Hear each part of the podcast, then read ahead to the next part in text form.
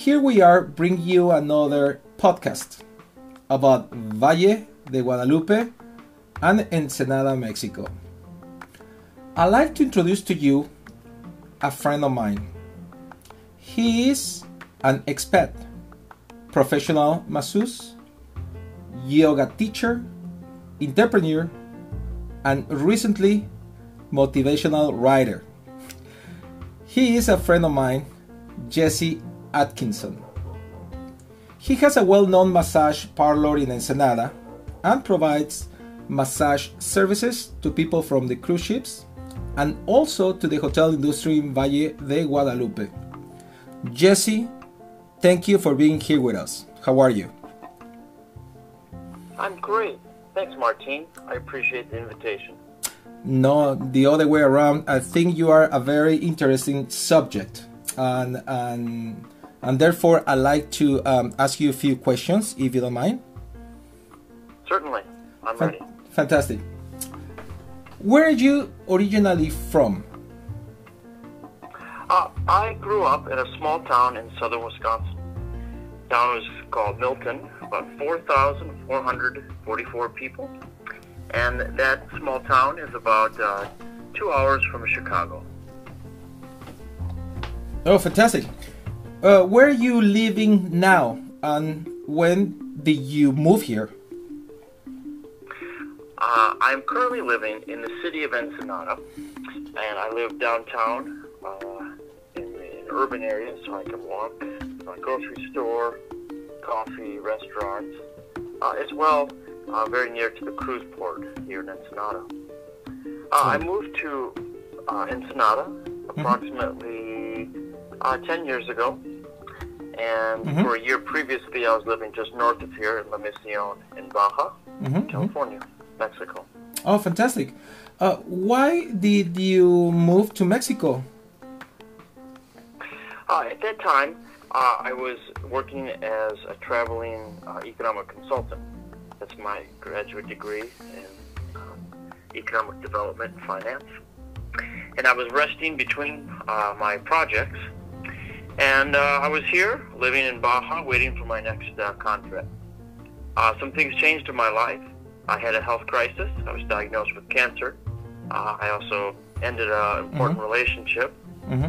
and I also adopted uh, a very wonderful dog. When those three things happened, uh, I decided to um, make more of a change and leave behind the consulting uh, life to build a life of wellness mm-hmm. Uh, on my spa and massage practice. Oh, fantastic! Um, Jesse, tell us what do you do here in Mexico? Uh, for work, uh, I I'm a massage therapist and owner of uh, two small um, businesses. Mm-hmm. We have a Valle Mobile Spa. We provide uh, massage, facial, spa services in the Valle de Guadalupe, and nearly all the uh, wonderful hotels there. We do have a, uh, a physical location in the town of Ensenada. Uh, we use the name Ensenada Massage for that. Mm-hmm. We have terrific uh, reviews, and we also have special services uh, for pickup uh, for folks on the uh, Carnival Cruise Line that comes down from Long Beach. Mm-hmm. Those are my main activities. I also am part founder and director of a tours company that does wine tours, down to the uh, Bufadora, mm-hmm. uh, zip lines, horseback riding. So uh, a lot of things related to uh, helping others uh, discover Baja uh, for fun and for wellness. Oh, I see. well, that is fantastic.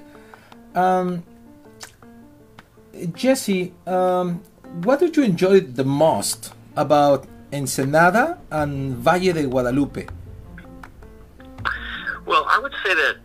The uh, Ensenada has really allowed me to redesign my life, uh, where I can maximize uh, time doing the things that are important to me, and that would be uh, being healthy, exercise, spending time with my dogs, um, and building a, a, a, business that, that works, a small business that uh, you know it allows me to do work that I love. And the Valle de Guadalupe is an extension of that.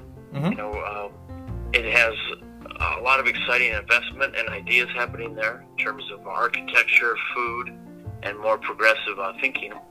Uh, it also has uh, an amazing amount of, of stillness uh, in terms of the silence of just being out there, the sun, and the interesting people that gravitate to that area. Uh, stories from all over the world of, you know, doing wine or just having a small place and living peacefully. Exactly. I really enjoy those aspects. That is fantastic, and also the and um, the neighborhood that you live in is actually pretty nice, quiet, and and it has even view uh, to the to the um, because it's located on the on an upper part, so you can actually oversee the the uh, part of the Ensenada Bay, right? Yes, that's correct. In my uh, in my upstairs uh, apartment, I have a nice view down to the harbor, and then uh, I take almost a daily uh, walk up to the a small hill that has a, a meditation point, a Buddhist statue, and from there you can see most of the city. Oh wow, that is fantastic, Jesse. Um, I believe you are on. Um, um, um, you also have a website, right? And yes, uh, and also have presence in TripAdvisor, right? Right. All three of those businesses have websites and TripAdvisor. The uh, Mobile Spa, Ensenada Massage, and the uh, tours. I didn't mention the name is uh, Ensenada Excursions and Tours. Uh, well, I'm glad that um, it is all happening to you here in Mexico. Um, Jesse, how would you rate the quality of life here compared to uh, the U.S.? Uh, well, you know, I think it's a very personal question. Each person will have a different answer. Mm-hmm. Uh, but for me, uh, I see the quality of life uh, from my late 30s and now going to my 40s uh, as being uh, being higher here uh, because uh, now that I'm, I'm out of my uh, rapid learning 20s and early 30s, mm-hmm. Uh, I'm really maturing into a life that I enjoy. And I feel like I'm maturing into it much faster here than I would be under the social and financial pressures that I grew up you know, getting used to um, in the U.S. I guess you're but right. That's my experience. I guess you're right. Um, any negatives here? Uh, well, certainly, um, uh, there. You know, I was used to living in Washington D.C. and you know, major a major city in San Diego. So, the the access to amazing arts and culture, and you know, mm-hmm. people physically access to people that uh, are experts in all things uh, was amazing about those two cities. Uh, we don't have quite that those things here, but we do have, of course, very nice arts and culture on a more local level, and uh, we have very intelligent people doing uh, oceanography and things, and of course with the uh, you know uh, the electronic life, internet, and all that, you can really access anything uh, anyway. So uh, that would be one thing. Um, other than that, I, I would say that. Um, uh, uh, earlier, I was always looking for uh, commonalities, and um, I am a foreigner living here, so I have to. It's a little bit more work to find uh, close friendships where I share many common commonalities with. Mm-hmm. Uh, but like you, there are there are plenty of people who have experience over the world. Um, Thank you. Bilingual, are interested in um, you know learning and growing their lives uh, business and personal development. So I've really crafted out a wonderful space for myself. That is correct.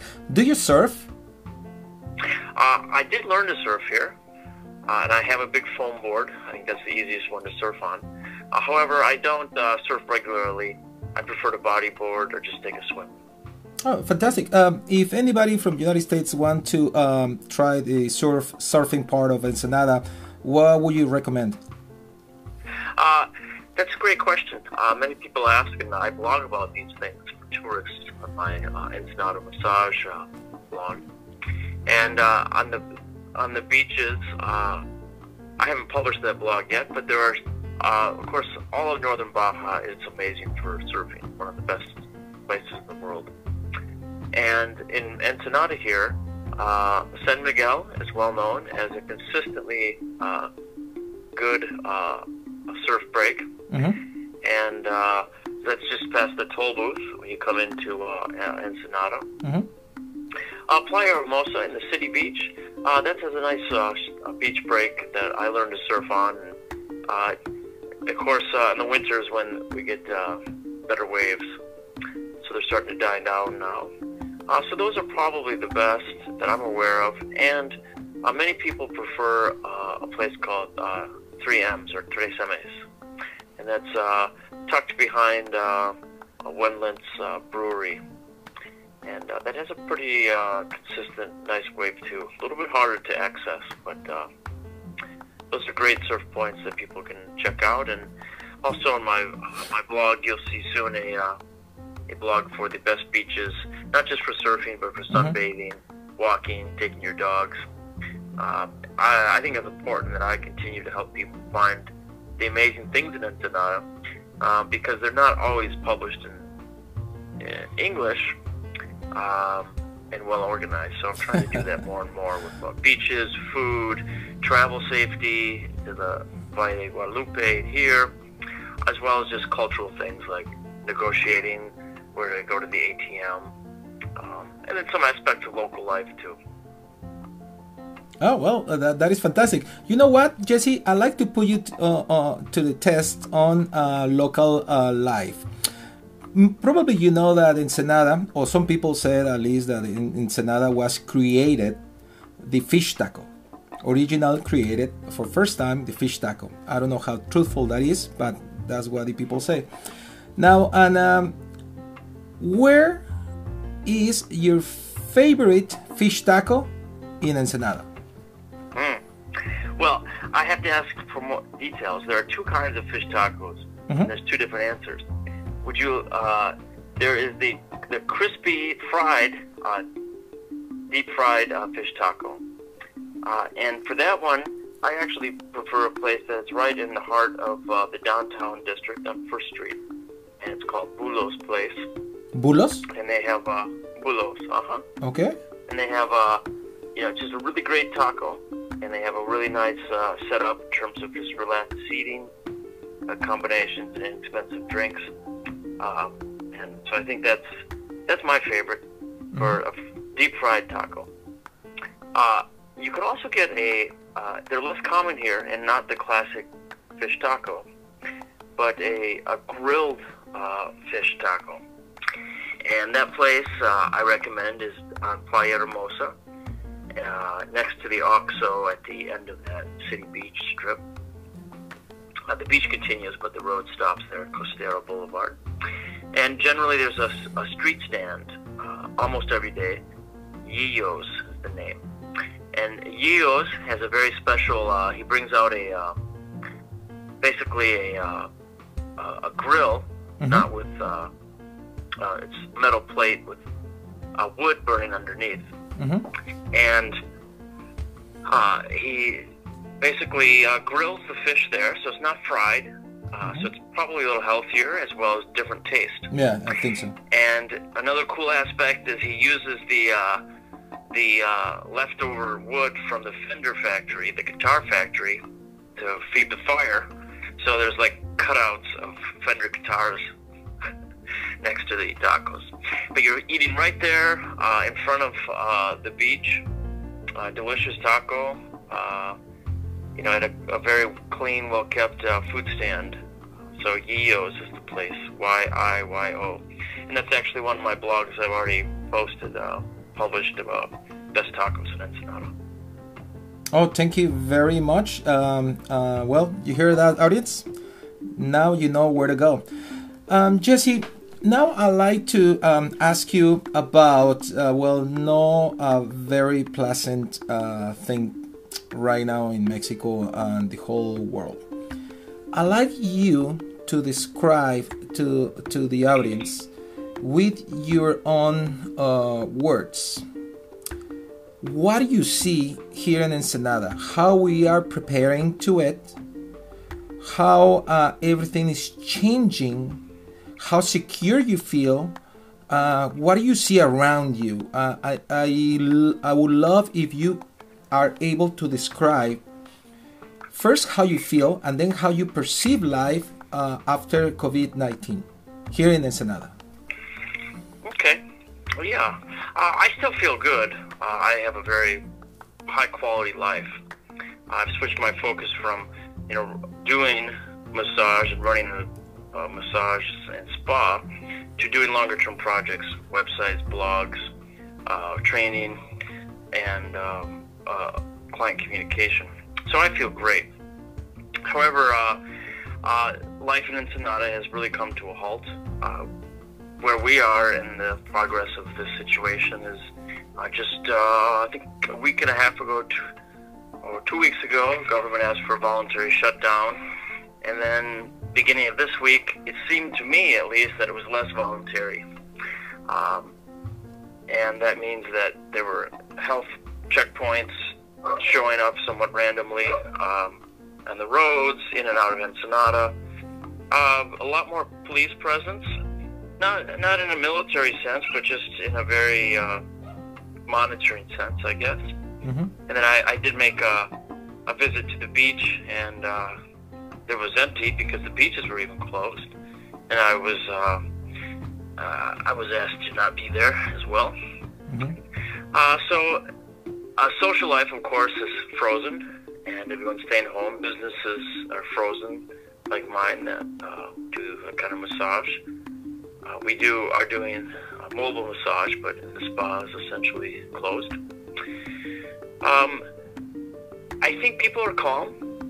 I don't see many people getting ill. Uh, I believe Ensenada had its first confirmed case a few days ago.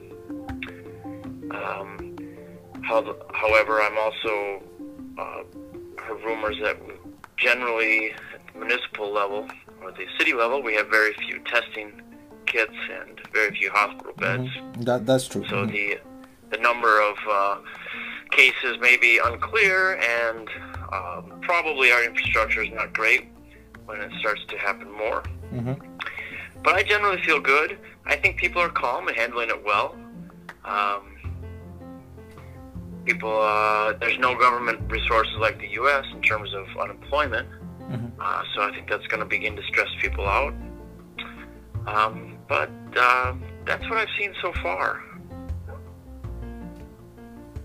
Oh well, basically, yeah, that's that's what it is. How to uh, how to adjust your business and personal life to the new world's demands, Jesse? Oh, well, I I've constructed my life to be very low cost. Uh, part of living here is taking advantage of that. Also living very simply. I already I have a practice of you know, cooking at home, growing in my garden, a lot of food. Uh, I live where I can essentially walk to work most of the time, uh, keeping my transportation costs down, and then I rent a very small place, uh, so it keeps my housing costs down. However, my business, uh, you know, regular income is probably down uh, 80%. Uh, so that's uh, a big shock, a big change mm-hmm. first time that's happened. And it, it makes life very difficult for my therapists that work with me. As the uh, business leader, I would like to have, you know, provide them with consistent income.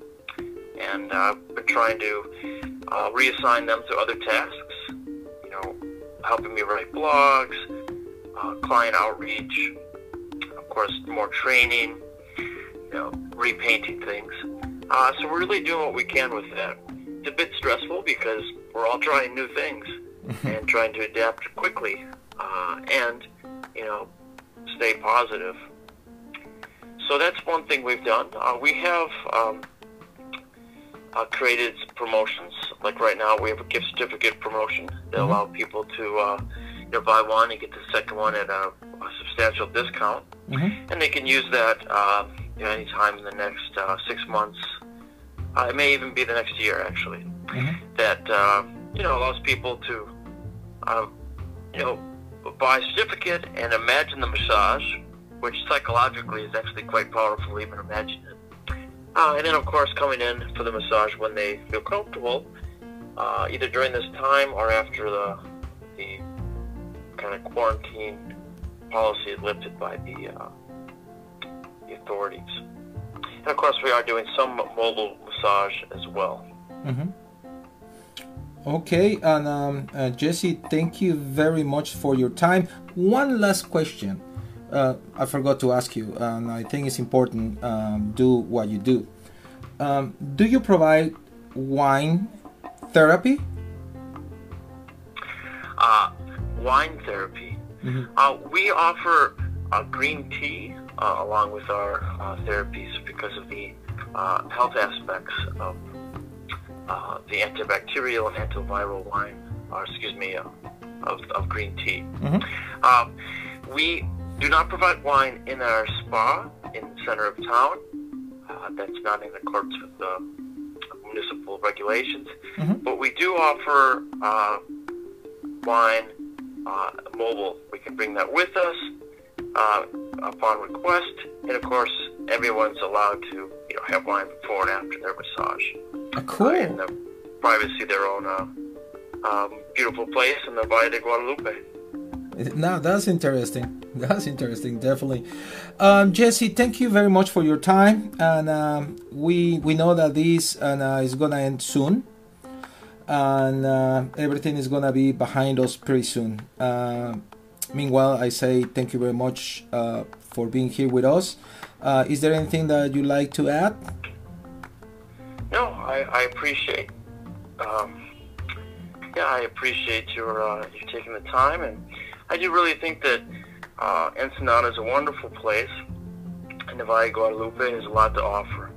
And you know, if people want to come and check it out, and uh, some of the things, it's not as uh, a slick tourist destination as places that have been around longer. So uh, it's really still something being discovered and there's a lot of uh, gems out there.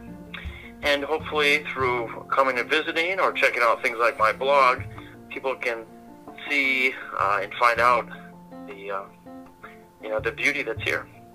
Fantastic. Thank you very much. Um, here with the description, we're going to have a link uh, to your website. Thank you very much, Jesse, and um, I'll be seeing you soon. Thank you, audience. Have a good one. Thank you, Martin. Bye. Bye-bye.